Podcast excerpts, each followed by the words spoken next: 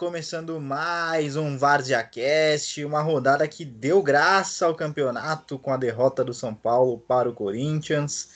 Também teve o Santos apanhando do Flamengo e o Palmeiras trucidando o Bahia. Boa noite, senhores. Salve, boa noite. Boa noite, rapaziada. Então é isso aí. Sem mais delongas, vamos falar do Palmeirinhas que bateu no Bahia, deu até dó do, do, time do Mano Menezes. E aí, Fernando, o time tá embalado, hein? Vai ser campeão brasileiro, eu tô achando, hein? É, então, eu não acho isso não, tenho certeza já, entendeu? Já tá mais do que certo. Agora que o São Paulo perdeu aí do Corinthians, agora vai vai desabar, o Palmeiras vai subir e a gente vai ser campeão antecipado em umas duas rodadas. É, agora, referente ao jogo, é... não sei já se eu revelei isso aí para vocês, mas eu não assisto mais jogos do Palmeiras ao vivo, assisto depois, porque eu acredito que eu esteja dando azar ao time. É... Mas pelo que eu assisti, o Palmeiras jogou muito bem, voltou a ter o, o bom futebol que vinha apresentando antes do Abel pegar coronavírus. É, todos os jogadores, sem exceção, fizeram excelentemente sua parte, inclusive e excepcionalmente o Everton, que catou demais, fechou demais aquele gol. Então, queria dar meus parabéns a ele aí. E, cara, o Palmeiras jogou, jogou o fino do fino, né? Não, é claro que deixou espaços para o Bahia, tanto que o Everton teve que foi fundamental aí, mas nada de, de tanta pressão assim de, de, gente ficar com, com o pé atrás. É... E também, cara, não, não tenho muito o que falar desse jogo, é... mas eu queria dar uns dois destaques a mais aí, que é um pro William Bigode, que entrou no top 10 de artilheiros do Brasileirão. Tá com, se eu não me engano, 29 gols. E também pro Rony, que meteu um golaço vai concorrer ao Puskas aí, vai desbancar muitos jogadores europeus. O Rony também, que ano que vem eu tenho certeza que vai estar tá concorrendo ao The Best. E é isso aí, cara. Não tenho muito o que falar, não. Acho que a gente vai, vai embalar sim. Acredito, agora que o Abel vai voltar, tem, tem Luiz Adriano também que voltou a treinar, Patrick de Paula. Acho que a gente vai dar uma embalada boa. É, em relação ao jogo contra o Libertar nesta semana, no jogo de volta da Libertadores, eu tô confiante. Mas um jogo que eu não sei se eu vou assistir, porque eu tô com o pé atrás aí, porque eu tô dando azar. E, mas eu acho que a gente vai se sair bem. Acredito que vai ser um, uns 2 a 0 fora o show. Gol do Rony Gol e um do, do William Bigode de novo. É isso aí. Que é isso, hein, Fernando? Que azar, hein, velho? Palestrinha, algum destaque do time do Palmeiras que você gostaria de compartilhar? Então, após essa vitória, né, de 3 a 0, meu destaque vai ao trabalho do, do Abel. Vem fazendo um ótimo trabalho em pouco tempo. E também ao poder ofensivo que ele deu ao time do Palmeiras, né? A gente vê jogadores como o Rony marcando gols, dando assistência, o Rony que, que vinha sendo fazendo más partidas, ficou, ficou viveu aí um jejum de gols. O próprio William Bigode também voltou a marcar.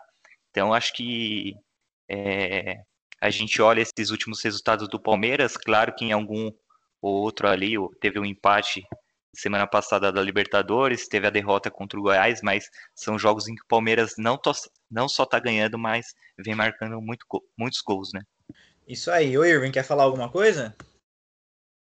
Opa, claro. É, bom, meu destaque aí vai também para a equipe do Palmeiras, que finalmente conseguiu já engatar um bom futebol, né, além de bons resultados. O Palmeiras praticamente amassou o Bahia no primeiro tempo, depois tirou o pé, natural pela, pela agenda cheia de jogos que nós estamos tendo, né, e sem tempo nenhum para descanso. E o Palmeiras está crescendo em momentos muito decisivos, tanto de campeonato nacional no Campeonato Brasileiro, quanto é, para a Libertadores também, lembrando na Copa do Brasil também, né? Então o Palmeiras está chegando forte em muitas frentes. É, o que vai definir se o Palmeiras vai mesmo brigar por títulos em todas essas é realmente lesão ou não, ou Covid ou não, de jogadores importantes. Acho que isso é a única coisa que vai interferir no Palmeiras. Então é isso aí. Aproveitando que a gente está falando com o Irving, vamos falar do Santos que viajou para o Rio de Janeiro e tomou uma sacolada. E aí, Irving? É, meus, meus amigos, meus caros amigos. é, bom, vamos lá. Eu assisti também esse jogo. É, cara, eu não vou ser ridículo, né, de falar que eu esperava 4 a 1 Mas, sinceramente, sinceramente mesmo, de verdade, assim, antes de começar o jogo, eu tava pensando, cara, eu olhei a escalação, né, uma hora antes do jogo e falei, Santos vai tomar uns 2 a 0 3 a 0 hein? Porque é, a escalação 11 inicial da equipe eram tinham jogadores que não jogavam nem entravam frequentemente, né? É, por exemplo, Marcos Leonardo já tinha três jogos que ele não entrava, que ele não estava nem relacionado e ele foi titular. E eu acho, quando eu olhei, eu não posso ser oportunista também de falar depois da, do resultado. Antes, quando eu olhei a escalação antes do jogo, eu falei, ok, gosto, gosto do Marcos Leonardo, acho que ele tem que ter mais oportunidades. E então achei ok. Mas, por exemplo, Guilherme Nunes também é outro jogador que, que não joga, né, direto. É, acho que um destaque que eu posso dar nessa partida para assim individual e depois eu falo do coletivo foi para o Sandri, que é um volante. Ele já, já veio bem do jogo de ida contra o Grêmio na Libertadores, que o Santos também foi muito bem coletivamente. Individualmente, o Sandri foi muito importante, tanto quanto contra o Grêmio, quanto contra o Flamengo, mesmo o Santos tomando uma sova de 4 a 1 para quem não assistiu.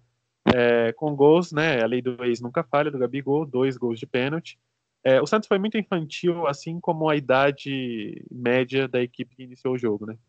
É, tudo condiz, e você, se você vê os lances, não precisa nem ter assistido o jogo. O pênalti, por exemplo, do ótimo goleiro João Paulo foi infantil. É, o Santos também, em jogadas, o Santos até que suportou bem, né? Até os 40, se não me engano, 38, 39, por aí. Foi o gol do Gerson de cabeça, o primeiro, que aí abriu a porteira de vez. E ainda bem que foi no fim do primeiro tempo, né? Porque na, no nível que estava de pressão do Flamengo e chances bem mais claras que a do Santos, poderiam sair muitos outros. Porque depois que o Santos tomou o primeiro gol, isso é natural em qualquer partida. O time saiu, né, para jogar e óbvio que deveria fazer isso. É, o Cuca também não tem muita, muita culpa, né? É, eu acho que foi também correto o que ele fez de poupar os jogadores. O Santos é bem óbvio que, mesmo sem poupar, não tinha condições de disputar o título, e a gente já vinha falando isso muito antes do Cuca conseguir diversas vitórias seguidas. Então, acho que o que ele fez foi bem correto, né? De priorizar para a Libertadores, que é um, um jogo que está bem encaminhado, né? É, não pela lógica, sim pelos resultados. O Santos conseguiu um empate muito ótimo contra o Grêmio, né? E precisa não tomar gols para passar. O campeonato que dá muito dinheiro como a Libertadores. Então, é, acho que coisas boas que ficam é o Bruninho, que fez o segundo gol dele, né? Cara aí que dois jogos e dois gols. E nenhum jogo como titular, né? Ele entrou, entrou nos dois jogos, contra o Sport e contra o Flamengo, e tem dois gols anotados. Então a média dele aí é muito boa. Se você for olhar por minutos jogados, é melhor ainda. É, acho que ele tem dois gols em menos de 90 minutos, com certeza. Então é isso. Acho que o destaque é o Bruninho, o Sandri. É, João Paulo não tem muitas culpas nos pênaltis, além de ser infantil, mas o time também era fraco, né? A zaga fraca. O Luiz Felipe ele mostrou mais uma vez que ele não pode ser titular do Santos. Não pode nem entrar no segundo tempo, ele não pode nem treinar lá no CTR Pelé. Ele pode nem receber salário do Santos. Né? E é isso. No mais, o Felipe Diano tentou depois para tentar dar uma ajuda, também não conseguiu, não, lateral não ia conseguir fazer muita coisa. Mas é, o que fica aí para o Cuca de herança é alguns bons valores que ele pode ter no banco para somar com a equipe principal. E aí, Rafael, o que você tem a dizer sobre esse Santos? Então, é, como o Irving falou, é, o torcedor Santista não, não teria que ter muita expectativa nesse jogo, né? Foi um time totalmente é, reserva praticamente, né? A garotada jogando. Claro que uma goleada sempre cria um sinal de alerta aí, mas acho que isso só escancara o, o elenco do Santos, né, que não é tão forte como os principais times aqui do Brasil. É, o Cuca vem fazendo um bom trabalho pelas peças que tem, mas é, o, o Irving está cansado de, de escutar eu falar sobre a defesa do Santos, eu sempre sou um crítico aqui, E o Luiz Felipe, que foi um jogador que a gente comentou na semana passada, fez uma partida horrível. Então, é, isso só escancara o quão ruim é a defesa do, do Santos. Esse jogo mostrou, né? E a garotada também não tinha muito o que fazer, né? Uma coisa é você jogar com os garotos em, em divisões inferiores, e outra coisa é você voltar para jogar um brasileirão contra o Flamengo lá no Maracanã. Então, é, foi isso, né? O Santos não, não, tinha muita expectativa nesse jogo de conseguir uma vitória sobre o Flamengo. E aí, Fernando, a garotada do Santos deixou a desejar? Ah, cara, desejou muito, né? Esse jogo, como não é do meu time, eu assisti. E eu achei o seguinte, cara, é, o Santos, ele mesmo após ter tomado o primeiro e o segundo gol, ele ainda continua tentando jogar um bom futebol, não jogou recuado, ia para cima e tudo, mas apesar do, dos jogadores serem muito jovens, né, assim como vocês disseram, não falta um pouco de experiência, é, não conseguiram formar é, aí a, a zaga do Flamengo. Mas eu acredito que quando a gente tiver com o time completo aí, o, o Santos vai se sair melhor. É isso aí. É isso aí, Santinhos. Esse jogo aí vai prejudicar bastante o time no decorrer do campeonato. Agora vamos falar do clássico. Quer dizer, pro Corinthians é clássico, né? Pro São Paulo é um jogo qualquer que não vale nada. E já com esse lamento, eu gostaria de começar a, a tecer meus comentários. Cara, que jogo maluco do São Paulo. Porque o time tinha jogado muito bem contra o Botafogo na quarta-feira. Aí chega no domingo, o time. Mano, sumiu o time do Diniz. Não sei o que aconteceu. São Paulo não jogou absolutamente nada, foi engolido pelo Corinthians. E aqui tem que falar, realmente o Corinthians jogou uma partida muito fora do normal dessa temporada. E eu acho que, eu tava conversando hoje, né? Eu acho que o São Paulo foi com muita sede ao pote. Não acho que foi arrogante, como alguns comentaristas disseram aí, né? Diga-se de passagem. Mas é, faltou o São Paulo ser mais inteligente, porque no próprio gol do Otero, o São Paulo estava inteiro na frente, inteiro na frente, e ninguém no campo de defesa para marcar, e o Otero teve o caminho livre para seguir para o gol do Volpe. Fora, fora essa chance, teve várias arrancadas com o Leonatel, com o Casares, a defesa do São Paulo completamente bagunçada, mesmo tendo o Luan. Porque eu acho que o São Paulo estava tão na neura de vamos atacar que não se organizou defensivamente e a sorte do São Paulo é que o Corinthians é um time muito limitado. Ontem não tinha nenhum atacante, né? O Matheus Davó foi cortado até do banco. Então jogou sem nenhum atacante 9 assim, né? Tinha até os jogadores de lado, mas cara, você não pode perder para um time que não tem atacante. O Paulo conseguiu fazer isso. E também não teve poder de reação, né? São Paulo já virou vários jogos esse ano, mas ontem não teve poder de reação. Por dois motivos, né? O primeiro porque o Corinthians estava jogando muita bola, e o segundo porque a criação do São Paulo foi nula. O Igor Gomes no primeiro tempo não pegou na bola, praticamente não estava jogando. Daniel Alves, que estava sendo um dos destaques do, do time, completamente nulo, errou mais passe do que não sei o que. E só para finalizar, o São Paulo voltou a fazer aquela saída de bola estúpida, burra. Não tem adjetivo para dizer o quão imbecil é essa saída do São Paulo. É, Arboleda quase entregou, Daniel Alves quase entregou, Volpe, nossa, deixou o gol escancarado. E como eu falei, o Corinthians é muito limitado e não conseguiu aproveitar essas chances. Ontem era para ter sido uns 3 a 0 no mínimo. Mas assim, só para finalizar, eu acho que ontem era um jogo que dava para perder. Por quê? Porque fez a gordura ali nos jogos que tinha atrasado. A gente ainda tem uma vantagem boa sobre o Atlético, né? Mesmo se a gente perder no próximo jogo, que é contra eles, continuaremos líderes. Mas assim, cara, próximo, esse próximo jogo é para vencer, tanto para voltar a folga que tinha no, no, na tabela, quanto para se impor como um time postulante ao título. E aí, palestrinha, e o teu time, hein? Jogaram muita bola, hein? Vamos lá, vamos lá. É... Primeiro eu quero falar sobre o retrospecto do clássico na Arena Corinthians. Agora são 13 jogos, 10 vitórias do Corinthians e 3 empates, nenhuma vitória do São Paulo. Então o tabu foi mantido. E eu vou falar primeiro sobre o Corinthians, depois eu quero falar um pouco sobre o São Paulo. É, primeiro que eu banquei aqui semana passada, quem quiser escutar o último episódio, que eu, que eu via que o São Paulo poderia ganhar o jogo, mas eu não achava que era favorito, como, como muita gente vinha falando. E olha que as, acho que esse jogo, esse clássico na Arena, foi o clássico em que foi, o primeiro assim que a gente viu uma distância tão grande do São Paulo Corinthians. Obviamente o São Paulo melhor, melhor no campeonato, fazendo um ano melhor. Então, mesmo assim, eu não, não consegui enxergar isso, visto os últimos clássicos. Falando sobre o Corinthians, foi uma partida praticamente perfeita. O time jogou muito bem. A gente olha uma evolução muito grande do trabalho do Wagner Mancini. É, tudo bem que ele ganhou algumas peças nesses últimos meses, para mim, o Fábio Santos foi a, acabou sendo a principal contratação do Corinthians do ano. Teve a chegada do Otero, do Casares também.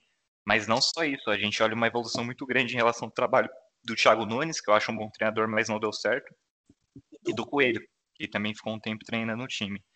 É, o Corinthians chega a quatro jogos sem levar gol. O Cássio não foi muito exigido no jogo, mas quando foi, fez boas defesas.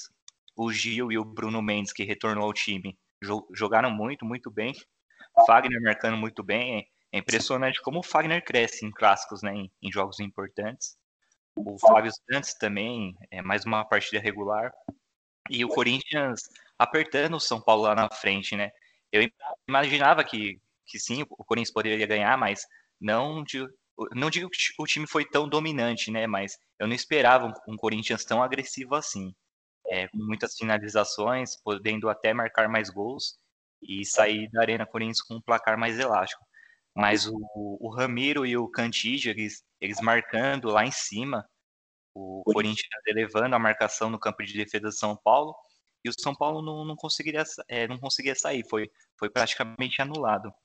E, e o Cantígio fazendo uma ótima partida, saiu infelizmente por conta de uma lesão, o Casares com, com poder de criação, dando velocidade ao time, o Otero muito bem também, jogando com raça, o Gabriel também, que nas últimas partidas vem crescendo bastante, marcando muito bem, e não de forma afobada, mas marcando com consciência. E o Léo Natel, que perdeu muitas chances, né? Eu acho que até que ele fez uma boa partida, ele deu mais velocidade ao time. A primeira vez que ele jogou como centroavante com o Mancini, a gente viu o jogo muito pesado, né? Muito lento. O jogo estava suspenso, mas o, o Léo Natel jogando muito bem. Se ele, se ele fizesse alguns, algumas, é, alguns gols ali que ele perdeu, ele poderia sair até com uma avaliação melhor. Mas foi uma partida perfeita para o Corinthians. E falando sobre o São Paulo, é, em relação ao campeonato, é aquilo que você também comentou, Freua. É um jogo que poderia perder. O time estava 17 jogos invictos. A gente sabe que no Campeonato Brasileiro é difícil conseguir isso, são poucos times que conseguiram esse feito. E mas foi perder justamente o clássico, né? Aquele, é, aquele clássico do tabu, justamente para o Corinthians. Então o torcedor espera, né? Ficar com o pé atrás, que isso não, não gera uma consequência negativa, né? Visto que o próximo jogo é muito importante, é praticamente uma final antecipada contra o Atlético Mineiro.